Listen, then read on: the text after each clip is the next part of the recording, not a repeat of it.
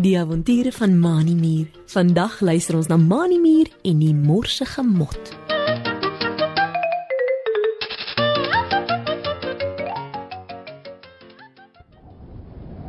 Sterk wind waai deur die takke van die bome langs die veldpaadjie.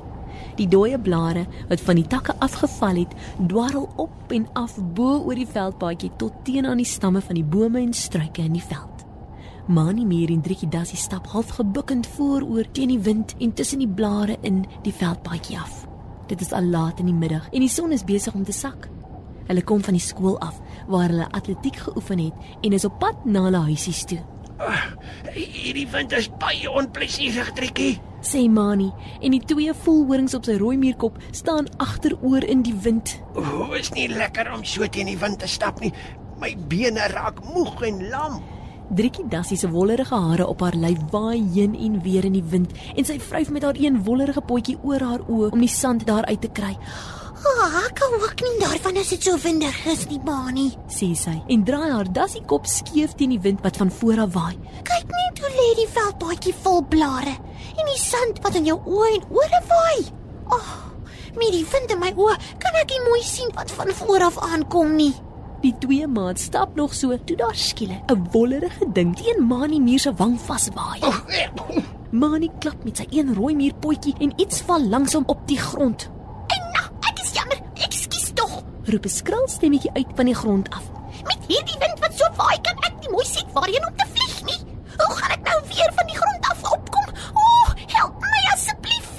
asseblief. Mani muur vryf oor sy rooi muurwang en sien 'n witterige poeier aan sy een rooi muurpoot vasklou.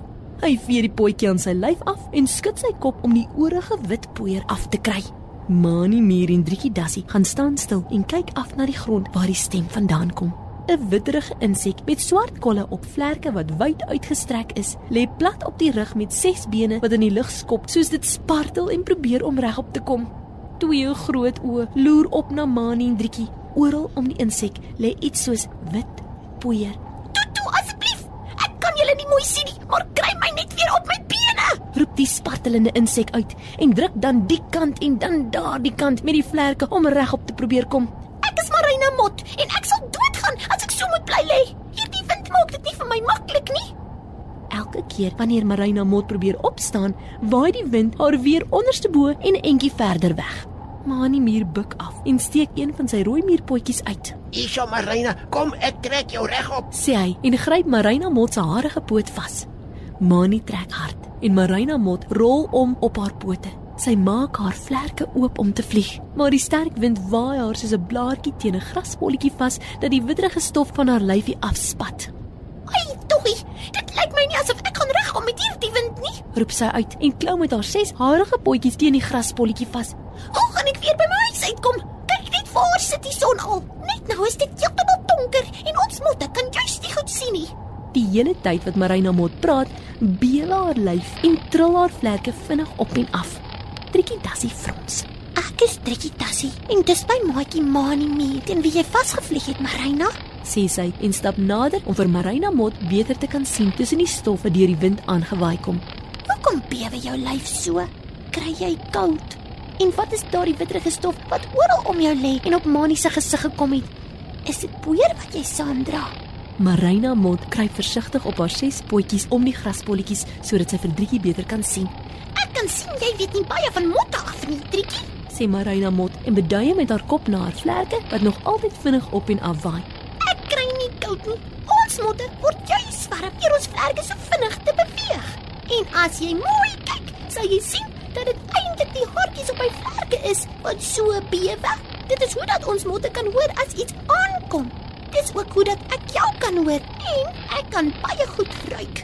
Ek kan iets tot 10 km ver ruik. Marina Mot klouter al met die graspol se stingel af grond toe en kyk om haar na die witterige stof wat oral lê. Hierdie witterige goed is nie poeier nie. Sê sy en skud haar lyfie dat dit lyk soos 'n wit stofwolk wat van haar afval. Hierdie wit goed is eintlik klein stukkies skubbe wat van my vlerke afkom. Hoe meer ek my vlerke gebruik en dit waai, hoe meer daarvan val af. Ek is jammer dat dit so gemors maak. Motte is maar partykeer morsig. Mani Muur haal die skooltas van sy skouers af en sit dit in die veldpaadjie voor Marina Mot neer sodat die wind daarteen vaswaai. Marina Mot sug en gaan lê plat op haar maag met haar wit en swart vlekke op haar rug gevou. Dankie, Mani. Nou kan die wind my nie ombaai nie, sê sy en gee 'n lang gaap.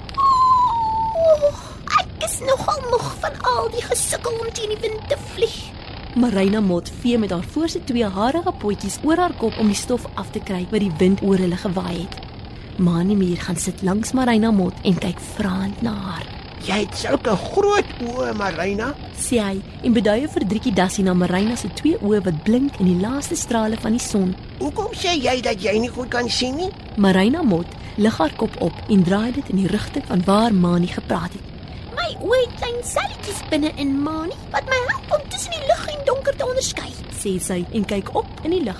Dis al wat ek kan sien. Dis ook hoekom ek kan sien dat dit nou donker word. Toe die wind my teen jou vasgewaai het, was daar so baie stof in die lug dat ek nie kon sien waar ek vlieg nie. Driekie Dassie gaan sit ook langs Marina Mot met haar kop op een van haar wollerige potjies. "Hoe weet jy dan om te vlieg, Marina?" vra Driekie en draai haar kop skeef teen die wind om beter te hoor. Jy sal mos teen alles vasvlieg as jy nie kan sien nie. Marina Mot gaan sit regop en beduie met haar een vlerk na die kort, harige voelhoringkies op haar kop. Hierdie voelhorings voel in die lug alles wat om my vibreer, Trikkie, sê sy en streel met haar een harige poot oor die voelhorings. Ek kom gou agter as iets voor my is, sodat ek nie daarteen vasvlieg nie. Hierdie wind het my egter heeltemal teermekaar gemaak net nou toe ek teen Mani vasgevlieg het. Al wat my voelhorings vir my kon vertel, is dat daar blare en sand voor my was. Ek is jammer, Mani. Marina Mot laat sak haar kop en loer onder haar motwimpers na Mani.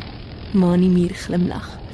"Toe maar, Marina, ek het nie seer gekry nie. Ek het net geskrik," sê hy en kyk op in die lug waar die son nou amper heeltemal onder is. "Miskien moet jy vanaand saam met my en Driekie Dassie huis toe kom." Hierdie wind gaan nog lank waai en jy gaan sukkel om kos te kry. Môreoggend as die son skyn en die wind gaan lê, kan jy dan weer vlieg. Kom, klim hier in my skooltas. Daar's genoeg plek vir jou. Marina Mot dink 'n bietjie en sê toe: "Dis 'n goeie plan, dankie Mani. Is ook 'n bietjie moeg van die wind wat my so heen en weer waai."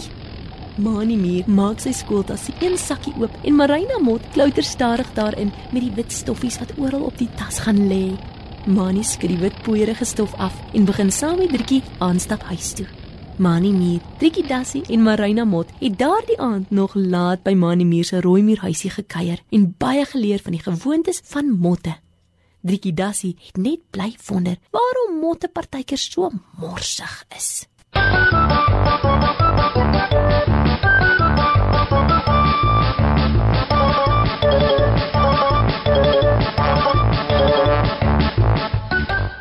Ons lees in die Bybel in Psalm 139 vers 11. Here, U het my gevorm, my aan mekaar gewewe. Die Here maak elke mens, ook vir jou en my. Nie almal van ons is dieselfde nie.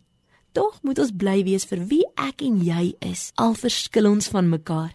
En die lekkerste van alles is dat die Here ons help om te lewe met al ons talente soos hy dit bedoel het om te wees. Is jy ook daaroor bly? Tot volgende keer wanneer ons weer saam met Mani Mier en sy maats kuier. Totsiens.